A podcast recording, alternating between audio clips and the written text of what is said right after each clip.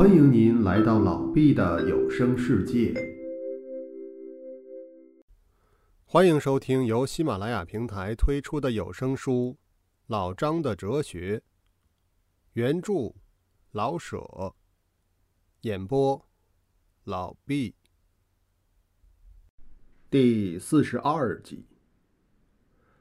姑娘，你自己的事儿还要留心呢。你知道。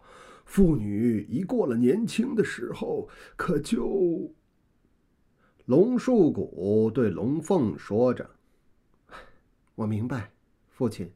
不过，我立志等着李应。”龙凤很坚决的说：“哎，可是他到哪里去啊？是生是死，全不得而知。就是他没死，为什么？”他一封信也不给你写呀，这是他爱你的表示吗？给我写信不写，爱我不爱是他的事儿，我反正不能负他，我等着他。那么，你不上奉天去了？龙军官有些着急的样子。我在这里等着他。哎，那就不对了，姑娘。奉天的工作是上帝的旨意，上帝选择咱们妇女到奉天去，难道我们不服从他吗？龙凤眼含着泪，没有回答。再说，上奉天并不与等李应不冲突啊，你可以在奉天等他呀。我们的事是私的，上帝的事是公的。我们不能只顾自己而误了上帝的事业呀！上帝的事业与人们的爱情有同样的重要。我知道李应什么时候能回来，他回来而我走了，我们何年再能相见呢？父亲，你上奉天，我依旧在这里，难道你不放心？我是不放心。自从你母亲死后，我寸刻。离不开你，我要不为了你，何苦受这些罪呀？他们父女全低着头落泪，待了半天。龙凤问：“要是我出嫁了，还能跟父亲一处住吗？”那是另一回事儿。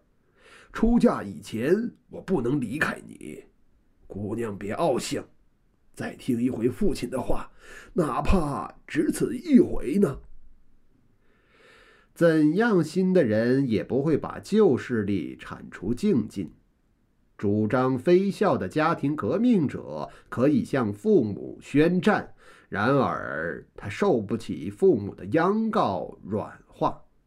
况且，父母子女之间的爱情有时候是不能以理智判断分析的。龙凤无法，他明白什么是爱。可是他还脱不净那几千年传下来的爱的束缚，爱是子女对父母的孝敬。龙树谷受华北救世军总部的委派，到奉天立支部宣扬福音，所以他们父女有这一场的小冲突。龙树谷已与孙八说妥还债的办法。而到奉天去的原因的一个，听说是到奉天可以多挣几块钱。龙凤的苦处已非他一颗珍珠似的心所能容了。他怀疑了他的父亲，到底他的一切设施是不是为他？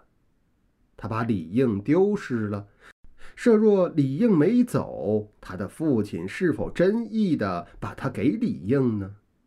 他向来对于父亲非常亲爱，今日忽然改变，他真的爱李应。将来他的父亲要是追他嫁别人呢？他看不清楚，想也想不明白。他怀疑他的父亲，可是他还不敢不服从他。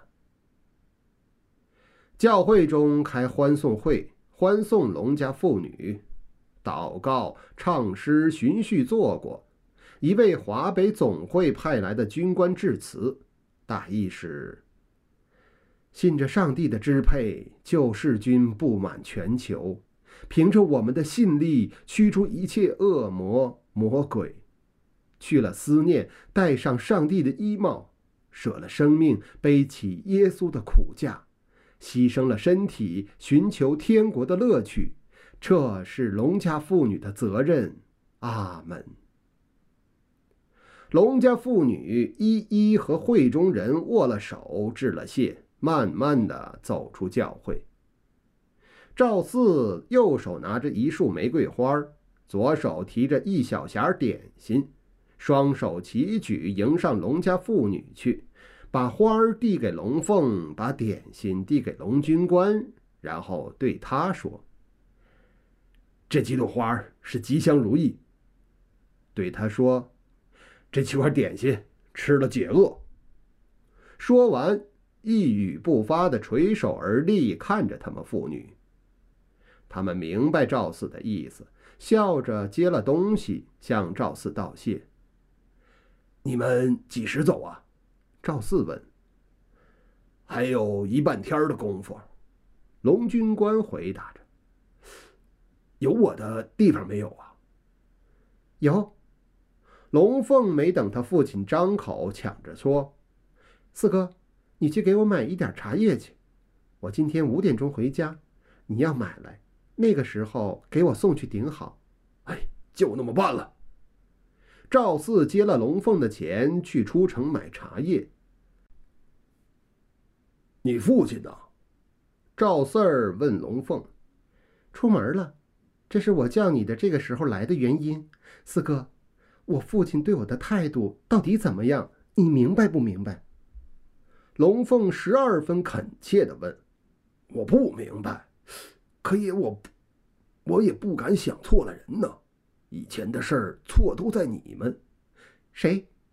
你与李应啊，李靖与王德，怎么？不敢跑，不敢跑。现在把跑的机会也没有了。四哥。”唉往事不用再说了。我问你，李应是生是死？他要是跑了，他就是活了。我没得着他的消息，可是我敢这么下断语。万一他要回来，你可千万告诉他，我还等着他呀。我不上心，我是狗。赵四当着妇女不敢起急野的事。四哥，我谢谢你。以后的消息是全凭你做枢纽了，没错，姑娘。好，这是我的通信处，他回来或是有消息，千万告诉我。可我不会写字呢。姓赵的赵，你会写吧？呃，对付啊。一张白纸上写一个赵字，再求别人写个信封，我就明白是他回来了。四哥。办得到，办不到啊！妇人要是着急，出的主意有时候轻微的可笑，可是他们的赤子之心比男人多一点呃，办得到，好，办得到，姑娘，一路平安。